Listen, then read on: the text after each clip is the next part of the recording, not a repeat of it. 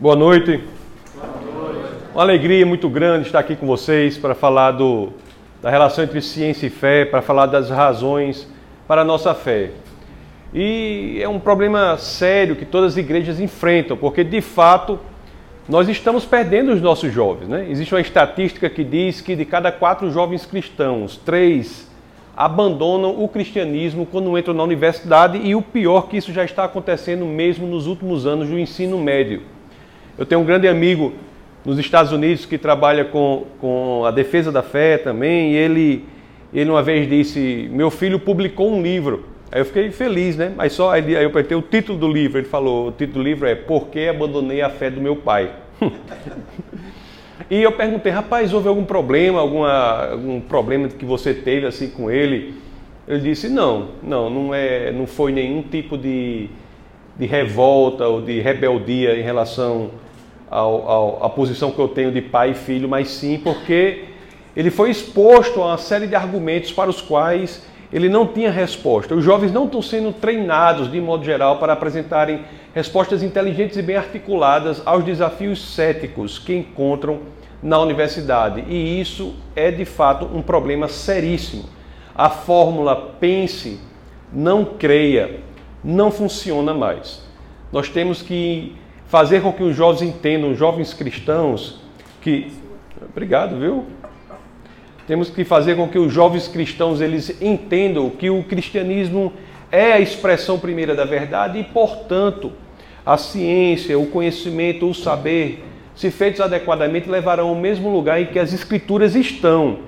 E é sobre isso que eu quero falar com vocês. Primeiro, que estudar as razões para a fé não só é uma necessidade de índole sociológica que estamos perdendo os jovens, mas também é um mandamento bíblico. É isso que eu tenho que dizer aqui.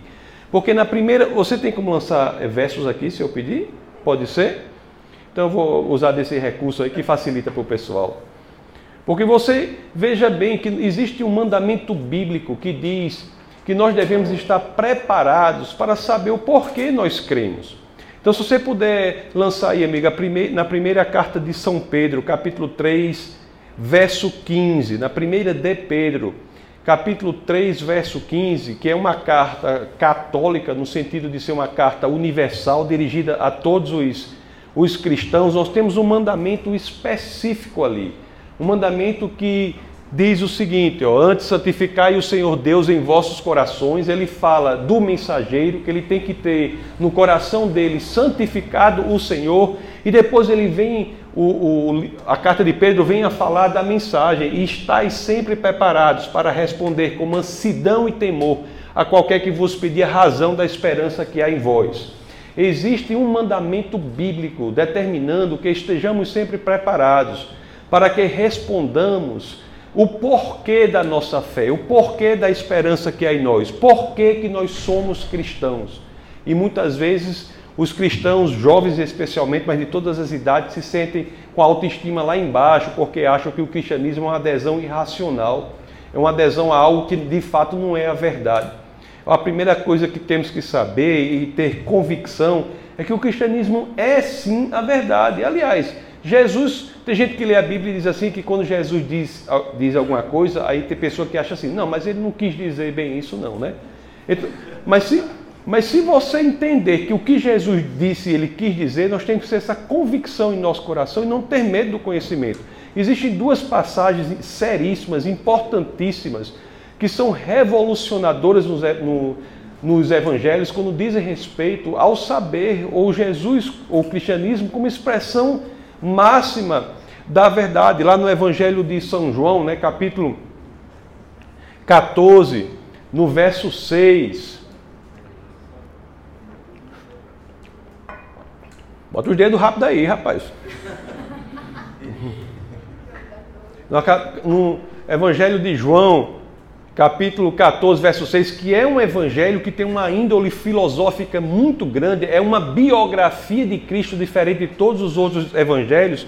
Nós temos uma coisa aqui que diz, olha, Jesus fala: "Eu sou o caminho, a verdade e a vida. Ninguém vem ao Pai senão por mim. Eu sou o caminho, Rhodes, verdade, alete, a vida, zoe." Quando ele usa esse termo Quando lemos isso em grego, a palavra em grego para a verdade é aletheia. Aletheia é uma palavra sobre a qual milhares de anos, e muitos e muitos anos, pessoas se debruçaram sobre essa palavra. Os filósofos, séculos antes de Cristo, se encontravam para entender o que é aletheia, o que é a verdade. E vem Jesus, ele diz que eu não sou apenas a verdade, né? Eu não, eu não apenas aponto para a verdade, mas eu sou a própria verdade. E nós não temos, às vezes, a convicção disso. Nós tratamos o cristianismo como se não fosse a verdade. Aliás, Pilatos teve, em relação a esse aspecto de Jesus ser a verdade, a, a maior oportunidade perdida já escrita na, na literatura humana. Abra aí em, em Evangelho de João, capítulo 18, verso 38. Olha só aqui. Olha só aqui, só um parênteses aqui. Bota os dedos do rato, rato. É, tem que reiniciar o computador toda a vida, né? Sim. Em João 18, 38, nós temos um, uma passagem que, que é interessantíssima e parece que nós queremos repetir isso. Ó. Você veja aqui Pilatos, em frente de Jesus, que é a própria verdade, faz a pergunta mais importante que alguém pode fazer: O que é a verdade? e não espera a resposta, né? E dizendo isso, tornou-se a ter com os judeus e disse: Não acho nele crime algum. Ele pergunta para a própria resposta o que é a verdade, aí não espera a resposta, vai embora e, e vai, e se vira e vai embora. E parece que hoje nós estamos fazendo a mesma coisa, hoje em dia. Nós estamos diante de Jesus, que é a expressão máxima da verdade, a expressão genuína da verdade é aletheia. Aletheia em grego quer dizer o desvelamento da coisa como ela é. A em grego, assim como em português, é um prefixo de negação, né? E lete quer dizer esquecer, esquecimento. Então, alete é o processo de você tirar o esquecimento da verdade primeira que existe ali, desesquecer-se da, daquilo que tirava o seu entendimento da verdade.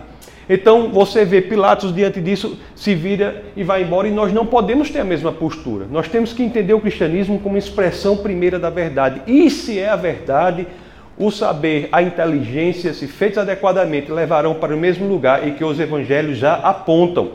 E como só não se bastasse isso, o próprio evangelho de São João, ele se inicia também com uma tese que é revolucionadora. Se você pegar no evangelho de João, capítulo 1, verso 1, combinado com João, capítulo 1, verso 14, João 1, 1 combinado com 1, verso 14, esses dois versos combinados dá, dão para nós a ideia de que de que Jesus é o Logos, é a palavra, é o verbo. No princípio era o verbo, isso em grego está escrito Logos. No princípio era o Logos, e o Logos estava com Deus, e o verbo era Deus. Se você abrir um, João 1,14, vai dizer que. Agora eu gostei.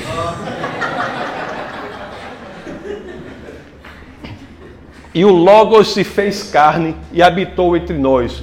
O, não só Jesus é a verdade, mas também é o Logos. Logos, o que é? É o princípio, a razão de ser, o fundamento de todas as coisas que existem. Então, o cristianismo é o, uma expressão genuína da verdade e de, da razão de ser das coisas. E nós nos portamos diante disso muitas vezes com medo ou, ou sem um entendimento genuíno de que este é o caso. E é um problema seríssimo. Isso é um problema seríssimo. Às vezes eu estou assim nas universidades por aí, aí eu encontro, recebo perguntas assim que eu fico até um pouco, não, não pelo, pela pergunta em si, toda pergunta é boa, mas pelo pano de fundo em que a pergunta é construída. Por exemplo, às vezes eu estou em algum lugar, pastor, chega, alguém chega para mim e diz assim, mas, mas pastor, me diga uma coisa, por que, que os ateus são mais inteligentes que os cristãos? Não é a pergunta em si, mas o pressuposto falso. Eu não conheço. Aí as pessoas, às vezes, nós cristãos, às vezes nem sequer paramos para pensar, porque pode ser que vocês conheçam, mas eu não conheço nenhum cristão burro. Eu não conheço. O cristianismo é em si um sistema de educação, um sistema de pensamento. Hoje em dia está muito raro acontecer, mas antigamente havia pessoas que aprendiam a ler nas escrituras aprendiam a ler na Bíblia. Vocês são forçados a correlacionar vários livros, 66 livros das Escrituras, 39 do Antigo, 27 do Novo, vocês são forçados a correlacionar. é um sistema de pensamento. Muitas, muitas vezes, às vezes, as pessoas desconhecem fatos simples da história que falam da importância do cristianismo para o conhecimento. Por exemplo, quantos sabem aqui uma coisa que eu sempre digo? Quantos sabem que as maiores e melhores universidades do mundo foram criadas como escolas cristãs? Harvard, Princeton, Yale, Cambridge, Oxford foram criadas como escolas cristãs. O lema original da Universidade de Harvard era Verdade para Cristo e a Igreja. O lema da maior e melhor universidade do mundo é, era, né? Verdade para Cristo e a Igreja. Por que, que toda ciência moderna ela só aparece em países de matriz cristã? Só há ciência moderna, a origem de ciência moderna em países de matriz cristã. Por quê? Porque é o cristianismo que constrói o pano de fundo que vai dizer que este mundo foi criado por uma mente inteligente e, portanto, é suscetível a ser compreendido pela inteligência.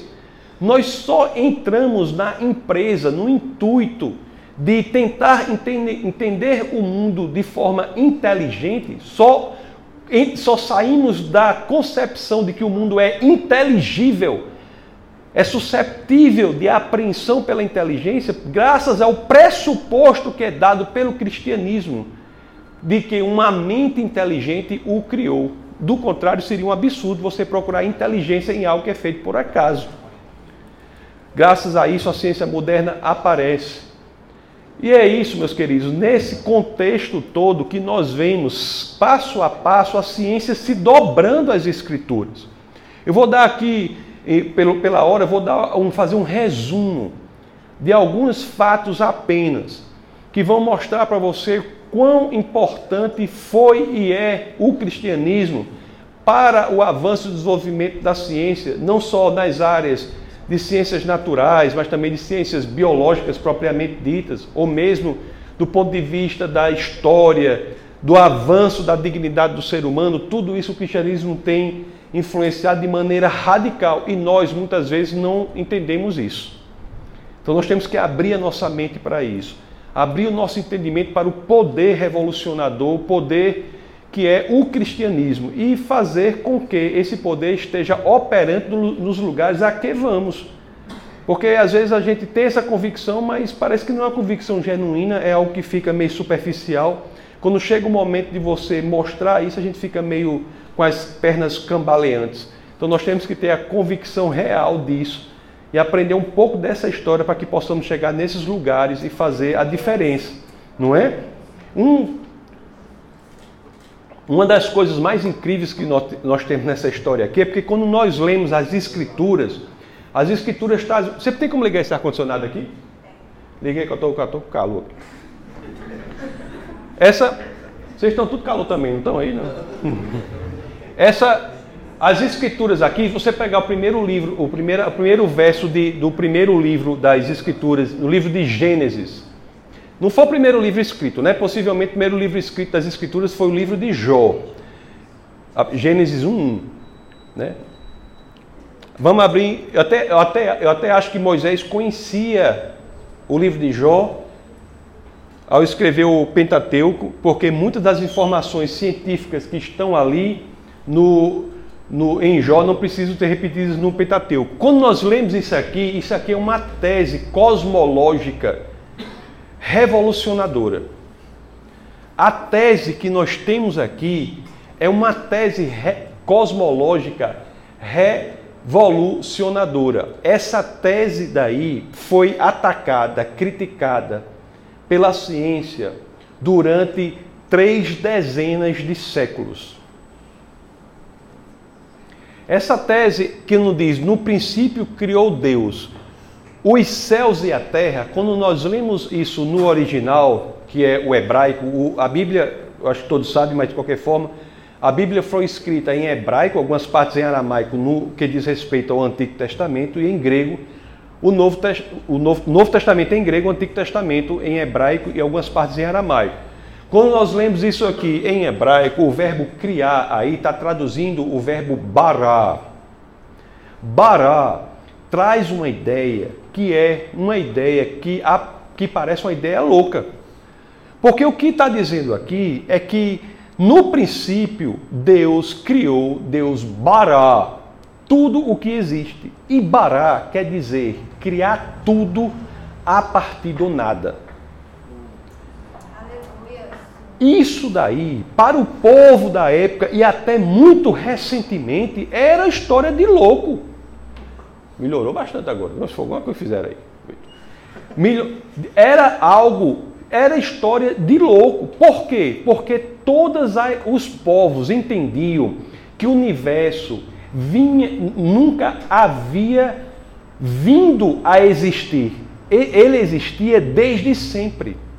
Por exemplo, se você pegar o grego, que é, que é o berço da cultura, o berço do conhecimento, você pega os gregos, a tese grega sobre o universo, ou se você prefere, a cosmogonia grega, era a de que existia uma matéria que existia desde sempre, aí alguém chegou dessa, com essa matéria e criou o universo. Esse alguém na cosmogonia grega é chamado Demiurgo.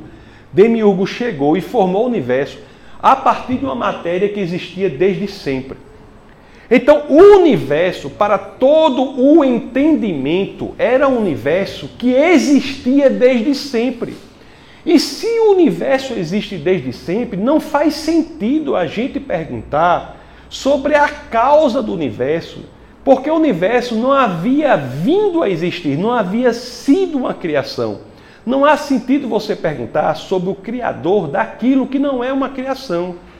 Então, essa tese da humanidade, que o universo havia existido desde sempre, era uma tese que tirava do ambiente intelectual a questão quem criou o universo. Porque o universo, segundo eles, existia desde sempre. Assim como assim como o mesmo erro é você perguntar se Deus criou o universo, quem criou Deus? Porque Deus está nas categorias, ou está na categoria das coisas que não foram criadas. Então não faz sentido você perguntar sobre o criador daquilo que não é uma criação.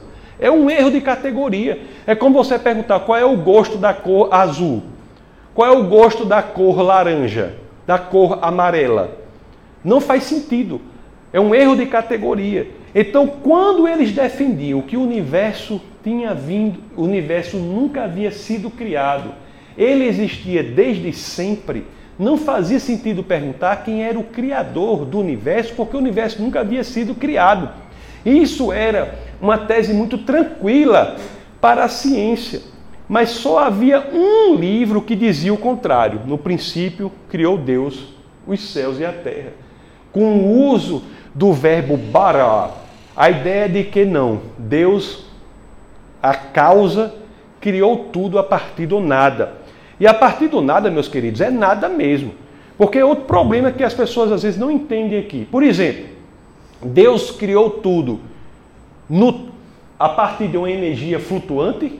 Não. Energia flutuante é alguma coisa. Deus criou tudo a partir do nada com o verbo bará, quer dizer que antes do universo, eu uso antes aqui, usando assim uma licença poética, sabe? porque nem o tempo existia. Então não posso usar antes, durante, depois, quando não tem tempo. Então, antes do universo não havia tempo, não havia matéria, não havia espaço, não havia leis. Então, a tese que as escrituras trazem aqui é uma tese tida como tese loucada. Esse povo é louco, está dizendo que do nada a causa criou tudo.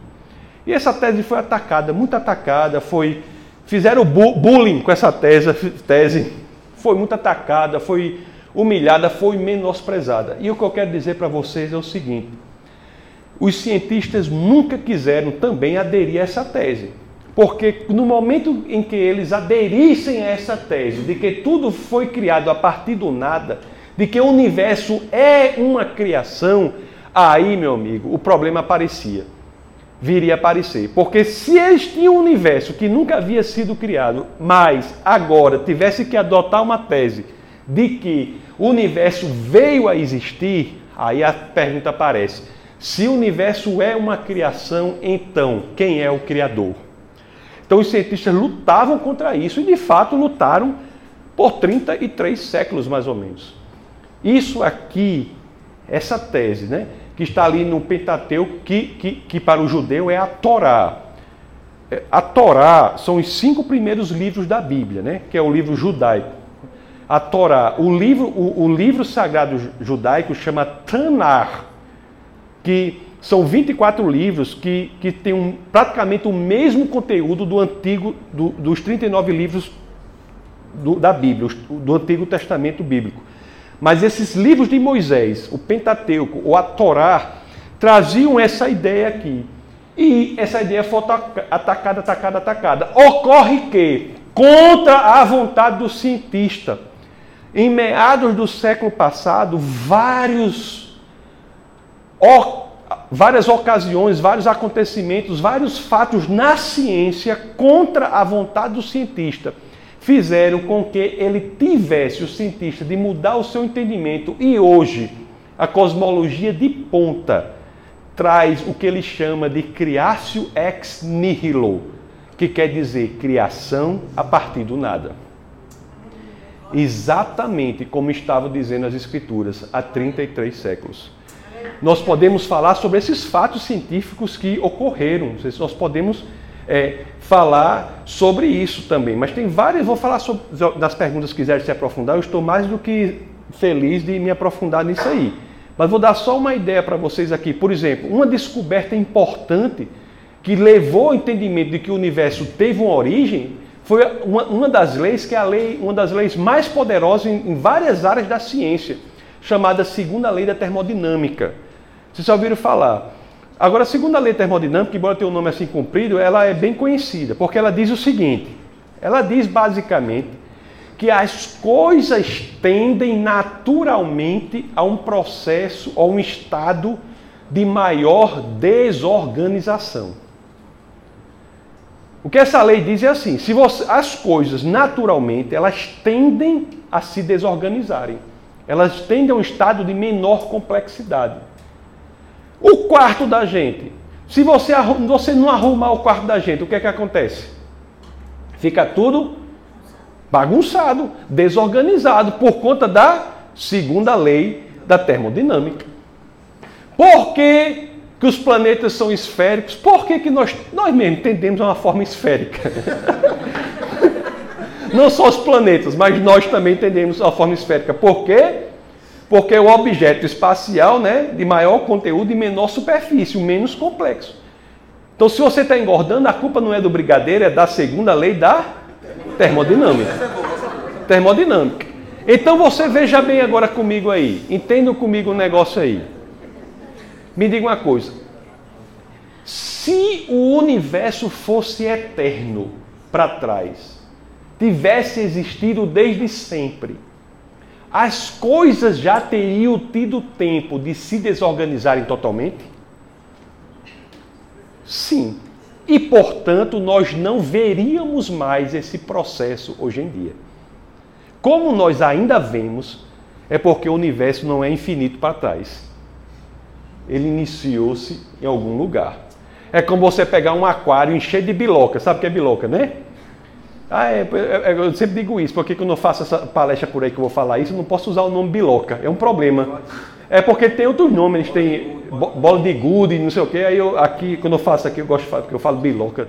Todo mundo entende. Mas você bota assim uma camada de biloca amarela, uma camada de biloca azul, uma camada de biloca verde, uma camada de biloca transparente num, num negócio de vidro.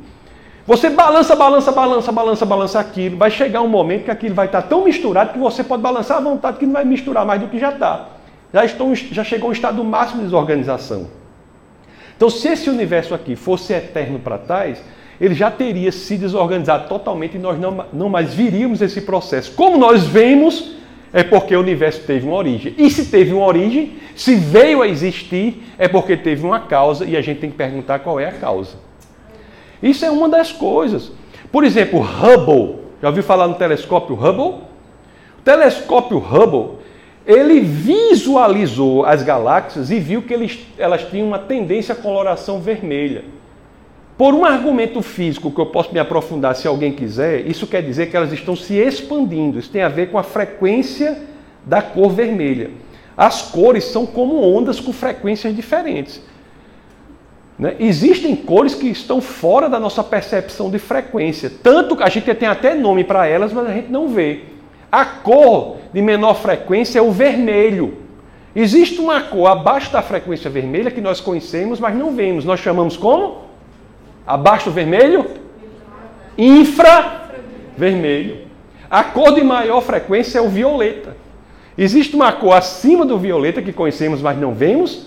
Qual é a cor? Ultravioleta. Por que vocês conheciam ultravioleta e não conheciam infravermelho muito? é o infravermelho e o ultravioleta. Então, as cores têm frequência. E por um argumento que quando você está expandindo, você vê uma mudança para o, aver, o avermelhado, quer dizer que as galáxias estão se expandindo. Então, Hubble, ele viu que as galáxias estão se expandindo, e se estão se expandindo é porque estavam em um só lugar no passado. É um argumento mais um, a favor de que, o, de que o universo teve sim uma origem.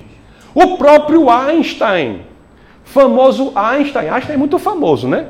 Eu não acho que ele é o maior cientista que já existiu nem de perto.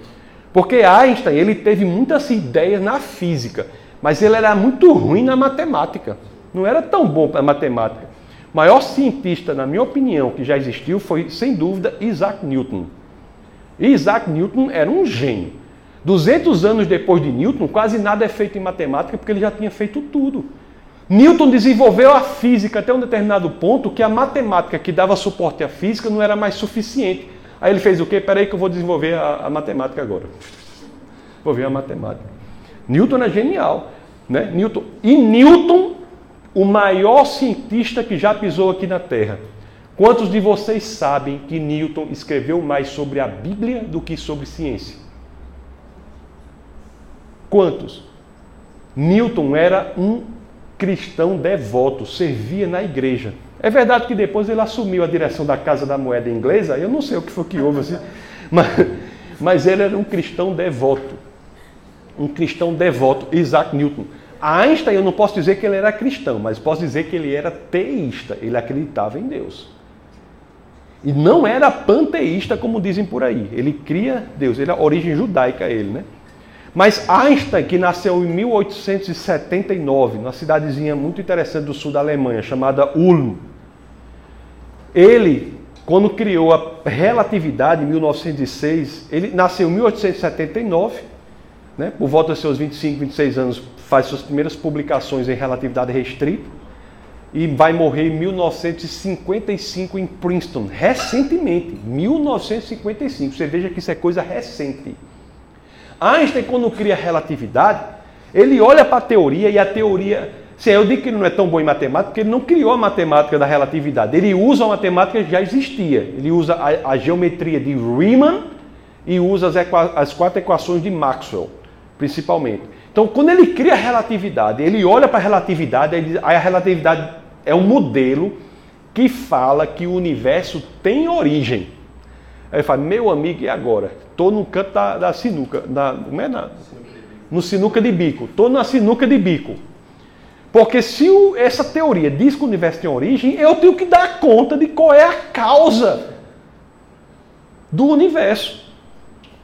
Se algo vem a existir é porque foi causado. Tem uma causa. Aí ele diz: Eu não mesmo não vou entrar nessa confusão, não.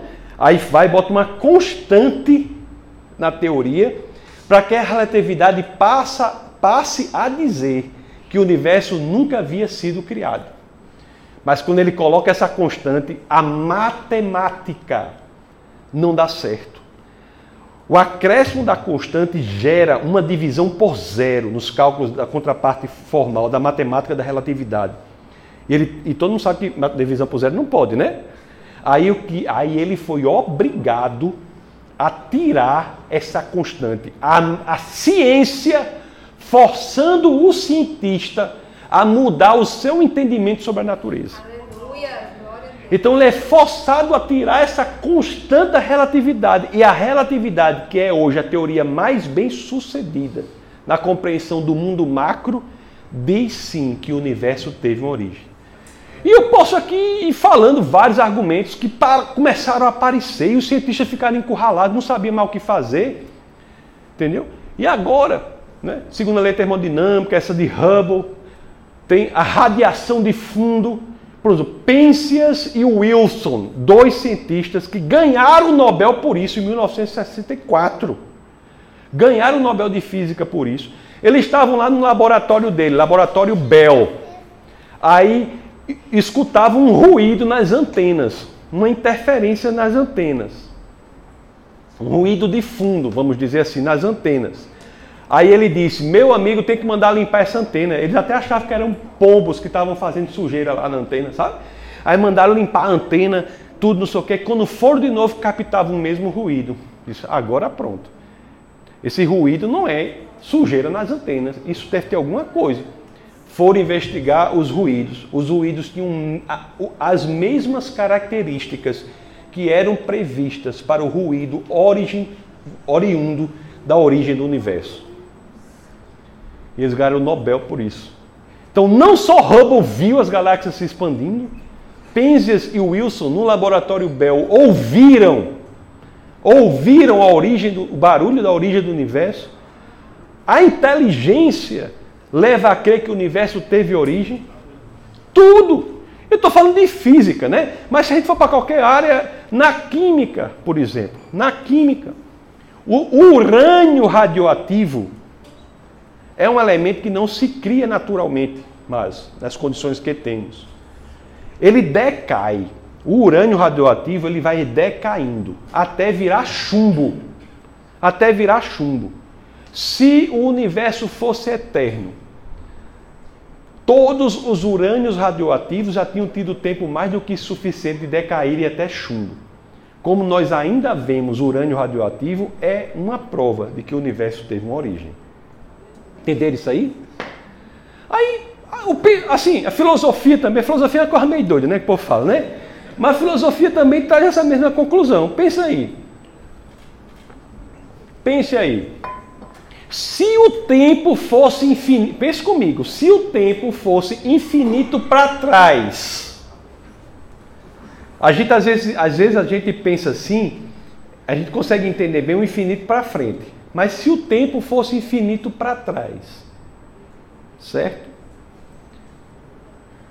Se houvesse um número infinito de dias para trás, ontem, antes de ontem, certo? Como é que a gente chegaria até hoje?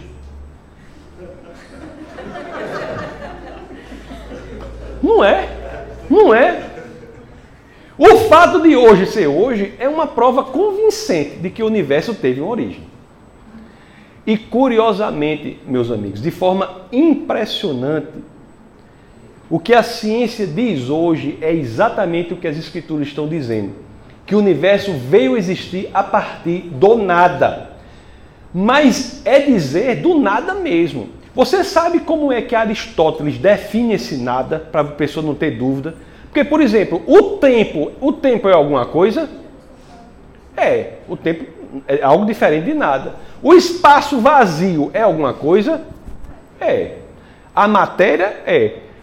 Dizer que o universo foi criado a partir de nada, que é o que a ciência, a cosmologia de ponta diz hoje, é dizer que a matéria, o espaço e o tempo foram criados a partir do nada. Está vendo como é um negócio é incrível? É incrível. E uma das coisas mais me impressionaram nas escrituras, que há várias passagens nas escrituras que ele fala assim, antes do tempo dos tempos. Várias alusões a, um, a uma espécie de realidade que não havia tempo. Isso daí é algo impressionante. Essa causa do universo, ela criou, com o universo, ela criou o espaço, a matéria e o tempo. Isso nos diz alguma coisa sobre o, sobre o que, como é essa causa? Nos diz, né? Por exemplo, se essa causa criou o espaço, não havia espaço antes da criação do universo. Se essa causa criou o espaço, ela é uma causa o quê? Não espacial. Portanto, infinita. Se essa causa criou a matéria, Não havia matéria antes da criação do universo. Essa é uma causa o quê? Imaterial, portanto, espiritual. Se essa causa criou o tempo, não havia tempo antes da criação do universo. Essa é uma causa atemporal. Deus não é apenas eterno. Deus, ele reside em uma categoria acima da eternidade. Ele reside na categoria da atemporalidade. Nós cristãos somos eternos. Não é isso? Somos eternos. Deus é mais do que eterno. Qual é a diferença?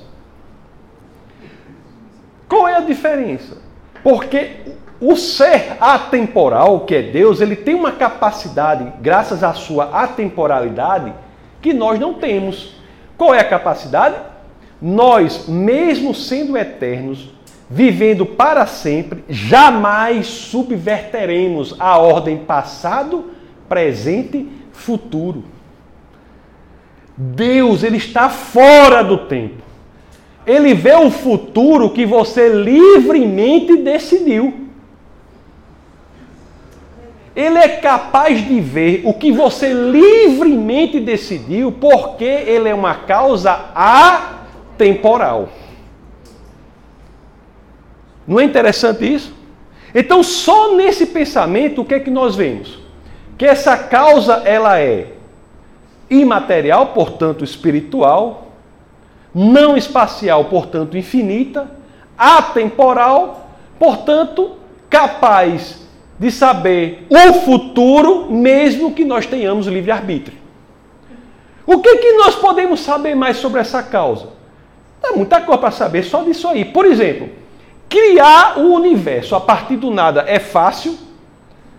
Para mim é difícil. Eu faço, quando eu falo, eu sempre faço essa brincadeira que é real, mas é uma história real da minha vida. Por exemplo, você me dá o vitamilho, eu não sei fazer o cuscuz. Do vitamilho, eu não sei fazer o cuscuz. Você imagina você criar o universo a partir do nada. Então essa causa também é uma causa o quê? Extremamente poderosa. Extremamente poderosa. E meus queridos, se nós formos investigar o universo para saber coisas mais sobre essa causa, aí é que a gente vai chegar a conclusões incríveis. Por exemplo, eu vou deixar eu pensar uma coisa. O que é que a cosmologia de ponta diz sobre a criação do universo? Ela não apenas diz que a matéria, o espaço e o tempo foram criados ali, mas diz também que as próprias leis da natureza foram criadas juntamente com o universo. Eu não estou falando assim de Bíblia, não, de religião, não, estou falando de física. A cosmologia diz que as próprias leis da natureza foram criadas juntamente com o universo. Não havia leis naturais antes do universo. Se não havia leis naturais antes do universo, eu estou usando antes essa licença poética, né? porque não havia tempo também. Se não havia leis da natureza antes do universo, o ato de criação do universo pode ter sido um ato natural? Não, porque não havia leis da natureza. Não havia nenhuma lei que justificasse uma criação natural do universo. Pelo que a própria física diz. E se não há uma lei, se não é um ato natural, é muito razoável dizer que esse ato de criação, não sendo natural, é um ato de decisão. E se é um ato de decisão, e quem toma decisões são elementos pessoais, é muito razoável, é possível defender com grande grau de sucesso de que essa causa além de imaterial, não espacial, atemporal, extremamente poderosa, também é uma causa pessoal. Não é incrível? E quando a gente olha para o universo, aí vai dizer, essa causa é alto nível, é uma causa altamente invocada. Por quê? Porque a complexidade do universo, a articulação com que o universo é feito para que nós existamos, não é pouca coisa.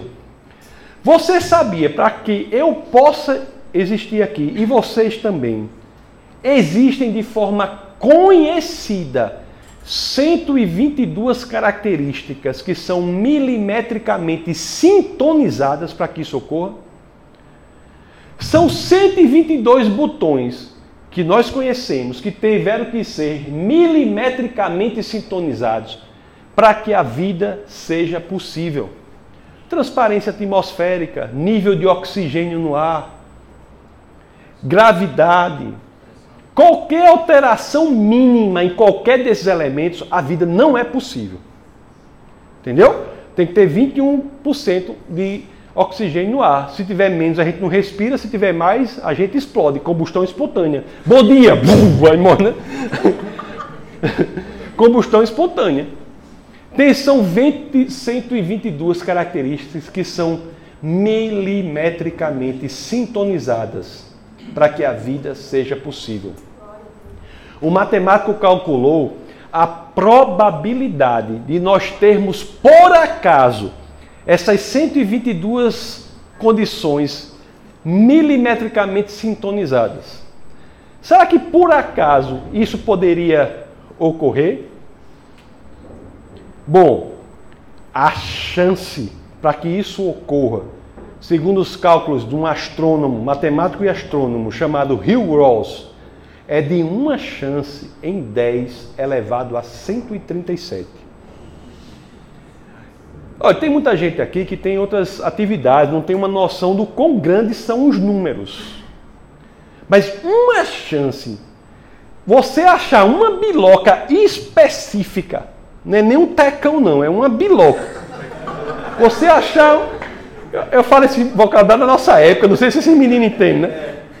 Uma biloca específica, no universo de 10 a 137 bilocas, só tendo uma chance para fazer, é difícil é difícil. Esse número 10 elevado a 137 é um número tão grande, tão grande, que muita gente não tem noção.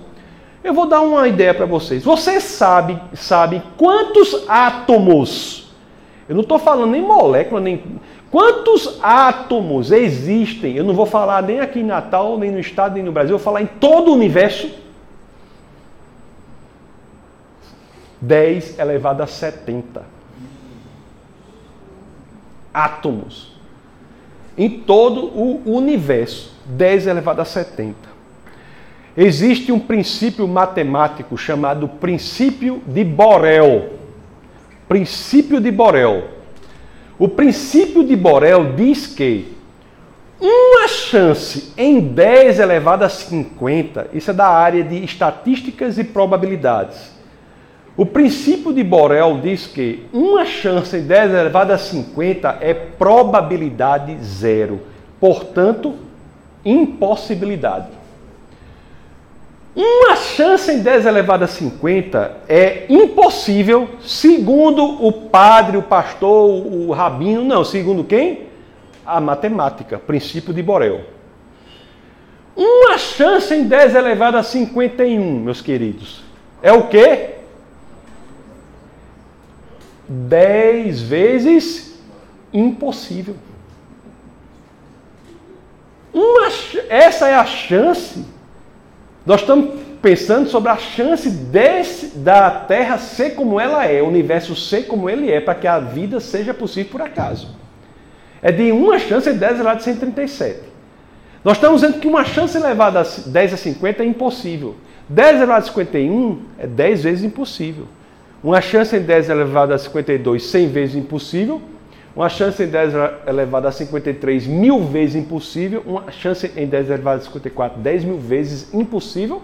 55, 100 mil vezes impossível. Eu vou chegar a quanto em 10 elevado a 137? Isso é o que a ciência tem a dizer sobre a chance de um planeta como a Terra ser feito por acaso é necessário muita inteligência por trás para que tudo isso seja feito da, da forma que é. E quando nós vamos pensar sobre a. E, e se é assim. Eu, eu sei nem se eu ter, quer que eu termine logo? Porque, porque eu não sei nem quanto tempo, eu termino já. Você, quando nós vamos pensar sobre a vida, nós chegamos à mesma conclusão.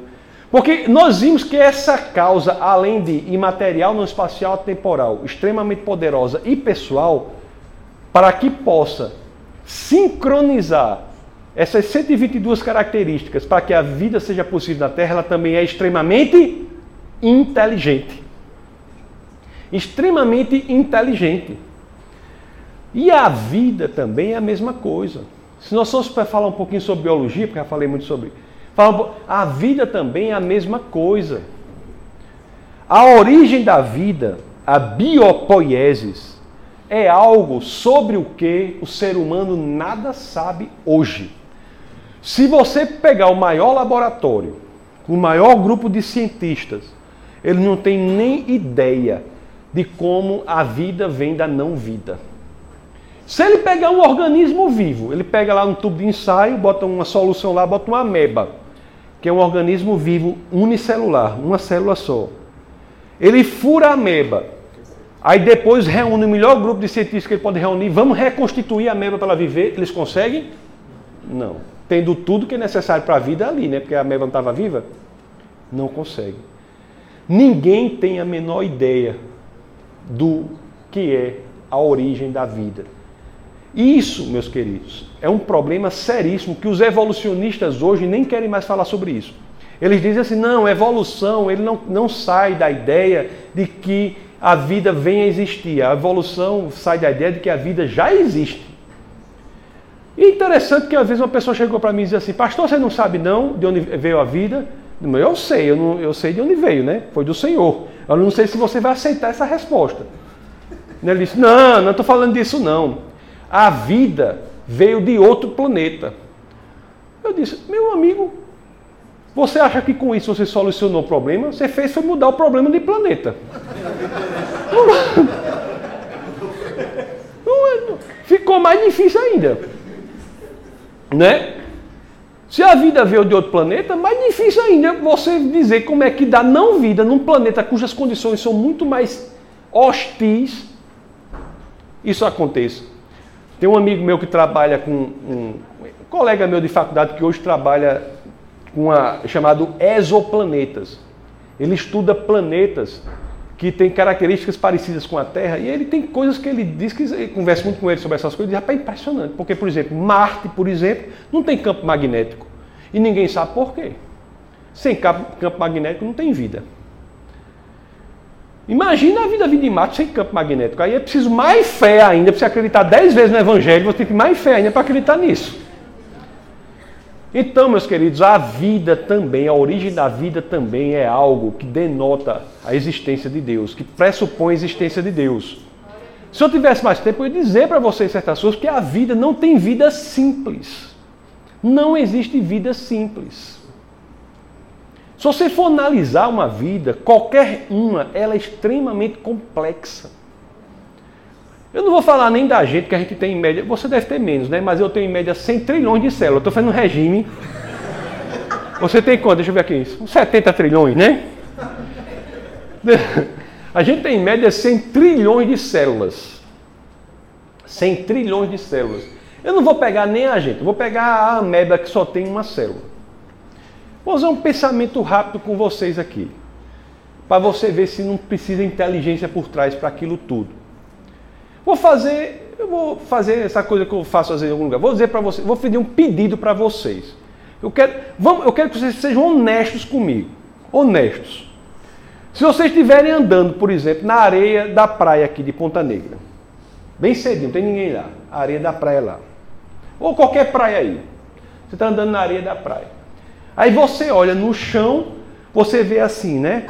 Francisco Coração Josefa. No chão. O que é que imediatamente você pensa? Que casal apaixonado passou por ali. Possivelmente quem escreveu foi Josefa, não foi Francisco. né? As mulheres, né? Porque o, o, trabalho do pastor é que os homens faziam com os homens sejam mais românticos na igreja, né? Não é isso aí, pastor? O senhor, já passou por isso ou o senhor sabe da história do cara que chegou para o pastor disse assim, eu contei até isso, o fato que aconteceu. A mulher chegou para o pastor, né? Disse, pastor, é,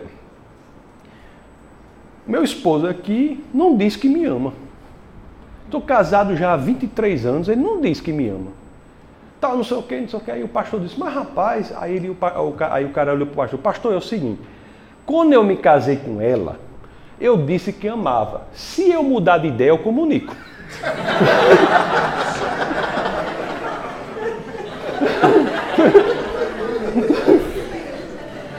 então, é, não, tá entendendo? Então é por, é por esse argumento que a gente acha que foi Josefa que escreveu, entendeu aí? Mas tudo bem. então nós vimos lá, é, Francisco Coração Josefa. E todos aqui concordam que foi uma mente inteligente por trás que fez aquilo. Alguém acha, alguém olha isso e diz assim: meu amigo, os caranguejos tão que tão. Diz isso? Não, não diz. Por quê? Porque nós somos programados para entender que por trás de uma mensagem, de uma informação, há mente inteligente. Esse projeto que o rapaz lá falou no vídeo que a menina botou chama SETI Busca por Inteligência Extraterrestre. É um projeto que os Estados Unidos colocam milhões e milhões de dólares constantemente para tentar buscar a vida extraterrestre e o critério que eles utilizam é unicamente uma simples mensagem. Alguém já viu aquele filme chamado Contato com Jodie Foster? Que ele buscava apenas uma sequência de números primos?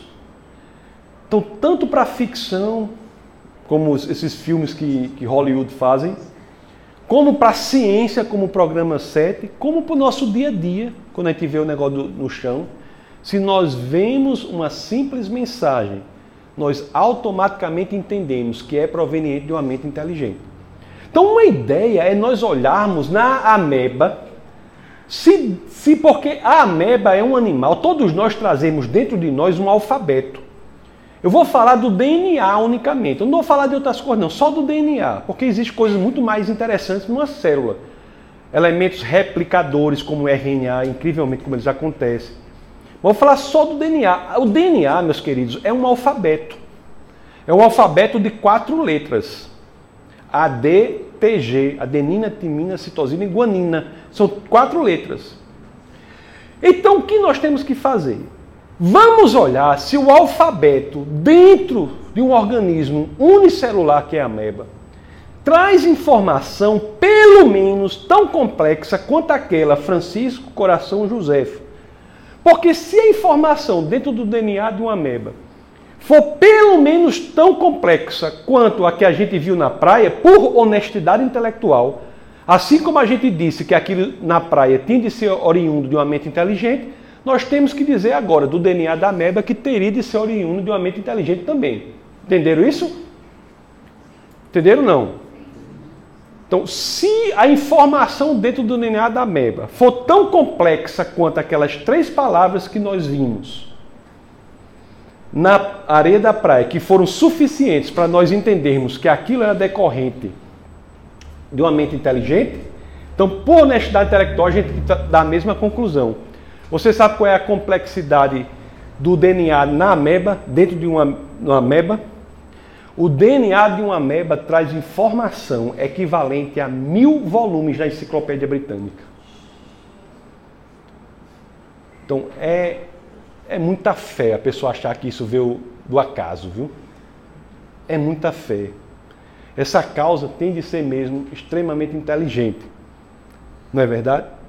Então, você, então, o que nós vemos aí é que a ciência, de fato, ela apresenta a necessidade dessa causa pessoal, extremamente poderosa, imaterial, não espacial, temporal, extremamente inteligente. Nós vemos isso claramente. Há muito mais, muitos outros argumentos. Mas o que nós temos que ter a concepção, a ciência, é que Deus ele escreveu dois livros. Ele é o que a teologia chama de revelação especial, que é a Bíblia, mas ele escreveu outro livro chamado Revelação Geral, que é a natureza. Então a boa ciência não pode contradizer a boa teologia. Muita gente chega para mim e diz assim: as coisas encobertas pertencem ao Senhor. É verdade, mas a pessoa já prestou atenção no, na continuação do verso? Abra aí Deuteronômio 29, 29.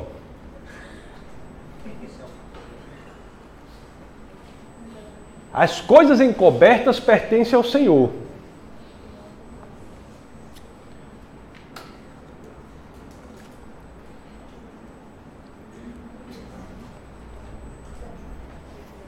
Tem Deuteronômio aí? As coisas encobertas pertencem ao nosso Deus. Pessoal, para aí. Mas é para continuar, né? Porém, as reveladas nos pertencem a nós e a nossos filhos para sempre, para que cumpramos todas as palavras dessa lei.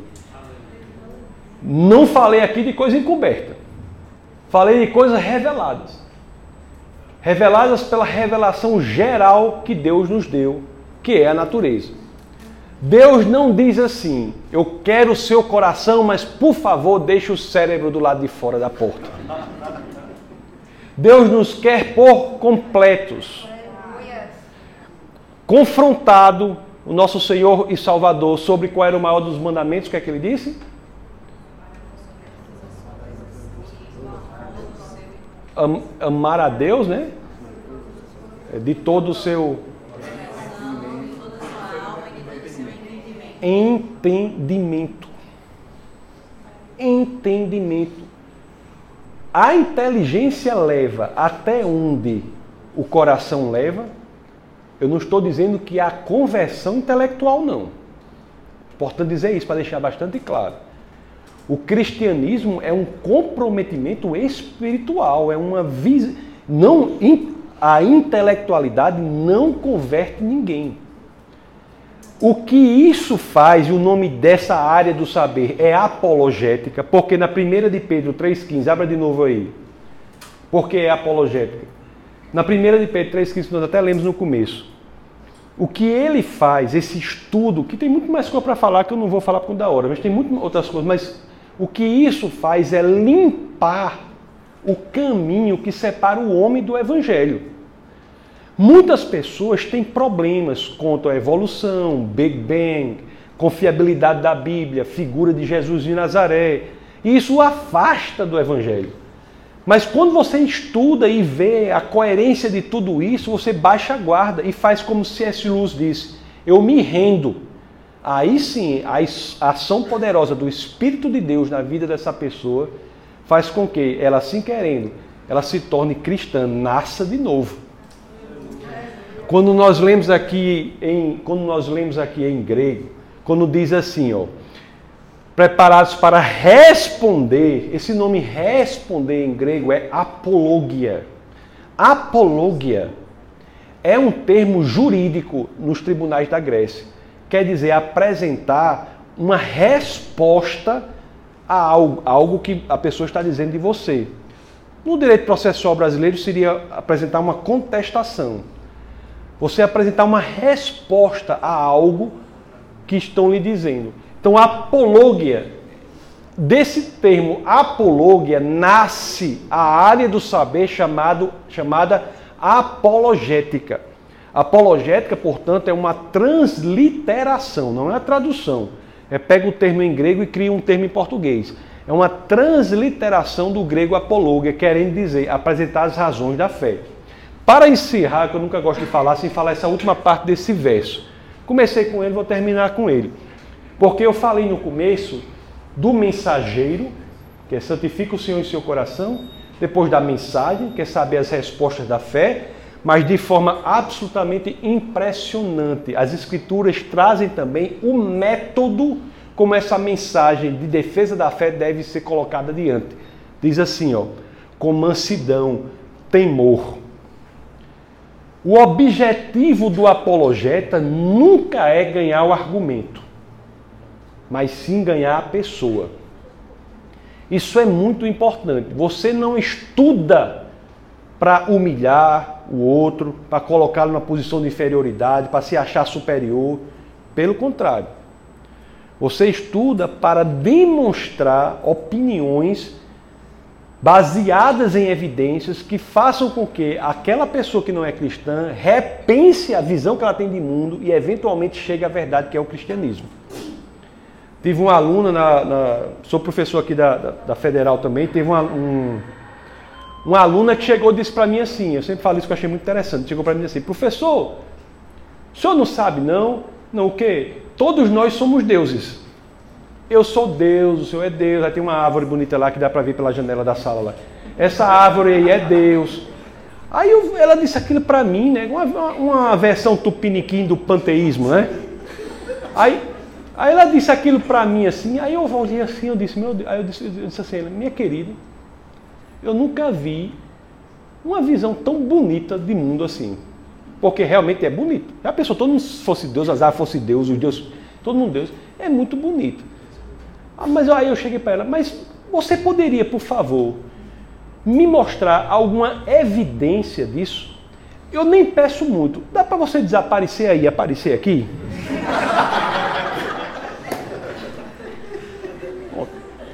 Aí ela entendeu o quê? Que o fato de nós acharmos algo não faz daquilo verdadeiro. O cristianismo não é baseado no que a gente quer que seja verdadeiro, ele é baseado no que é verdadeiro. Deus, ele não usa da nossa fé para criar as verdades naturais, ele usa das verdades para aumentar a nossa fé. Então, o cristianismo é um sistema para o qual, para cuja veracidade há evidências. Você tem que mostrar à pessoa com quem você dialoga com respeito que você é cristão não é porque você quer, é porque é a verdade. Aliás, quem é que queria ser cristão se não fosse verdade? Porque a primeira mensagem que tem é o seguinte: morra. né? Morra. Não é? A gente é cristão não é porque é conveniente, não, não é porque é confortável, não. Eu sempre digo, você está em busca da religião porque é confortável, se é o conforto, o cristianismo é a última indicada. O cristianismo, nós aderimos a ele por ele ser a expressão primeira da verdade. E sendo assim, meus queridos, nós não devemos criar em nós autoestima baixa, medo. Nós devemos nos preparar para que possamos, no ambiente em que atuamos, fazer Jesus Cristo mais conhecido para aqueles que ainda não o conhecem. É isso que faz dar sentido à nossa vida aqui. Eu sempre pergunto lá, me diga uma coisa. Olhe só, para que que a gente continua aqui nessa terra depois da nossa conversão? Me diga aí. Porque pela lógica, me dê um argumento aí convincente. Só conheço um. Que você não é cristão. Aí você está lá e diz, Senhor, eu faço. Você, verdade, sem enganar Deus, né? É aquele negócio que vem do coração, né? Diz, Senhor, eu faço o Senhor, o Senhor da minha vida. Faz uma oração pior do que o ladrão na cruz fez, assim, um negócio bem sem futuro. Senhor, me salve, pronto. Só, mas de coração, que equivale, né? Senhor, me salve, pronto. Aí você renasce de novo. A lógica era o quê? Você ser imediatamente arrebatado. Né? Deus levar você. Não, sai dessa, dessa doidice aí, venha. Não era? A lógica não era essa? Por que, que isso não acontece? Por que, que ficamos aqui até a morte do nosso corpo? Ou então até Jesus voltar? Por quê? Até o arrebatamento? Por quê? Porque nós temos uma missão específica que é dada a todo cristão de fazer Jesus Cristo mais conhecido para aqueles que não conhecem. O evangelho, o ID é algo, é a única coisa que justifica o fato de estarmos aqui depois da nossa conversão. E num mundo secularizado, crescentemente cético, em que o problema hoje não é a falta de informação, mas o excesso dela, é o filtro. No mundo em que temos hoje, saber o porquê da fé não é mais uma opção, mas uma necessidade do cristianismo. Então são com essas palavras que eu encerro, agradecendo o convite e me coloco à disposição de qualquer pergunta que vocês tenham. Pode ser sobre confiabilidade da Bíblia, pode ser sobre evolução, pode ser sobre Big Bang. Fique bem à vontade. Eu sei que tem pessoas que às vezes passam anos e anos com algumas perguntas e se quiserem fazer a pergunta aqui, pode fazer. Essa foi uma produção do Ministério Internacional Defesa da Fé, um ministério comprometido em amar as pessoas, abraçar a verdade e glorificar a Deus. Para saber mais sobre o que fazemos, acesse defesadafé.org.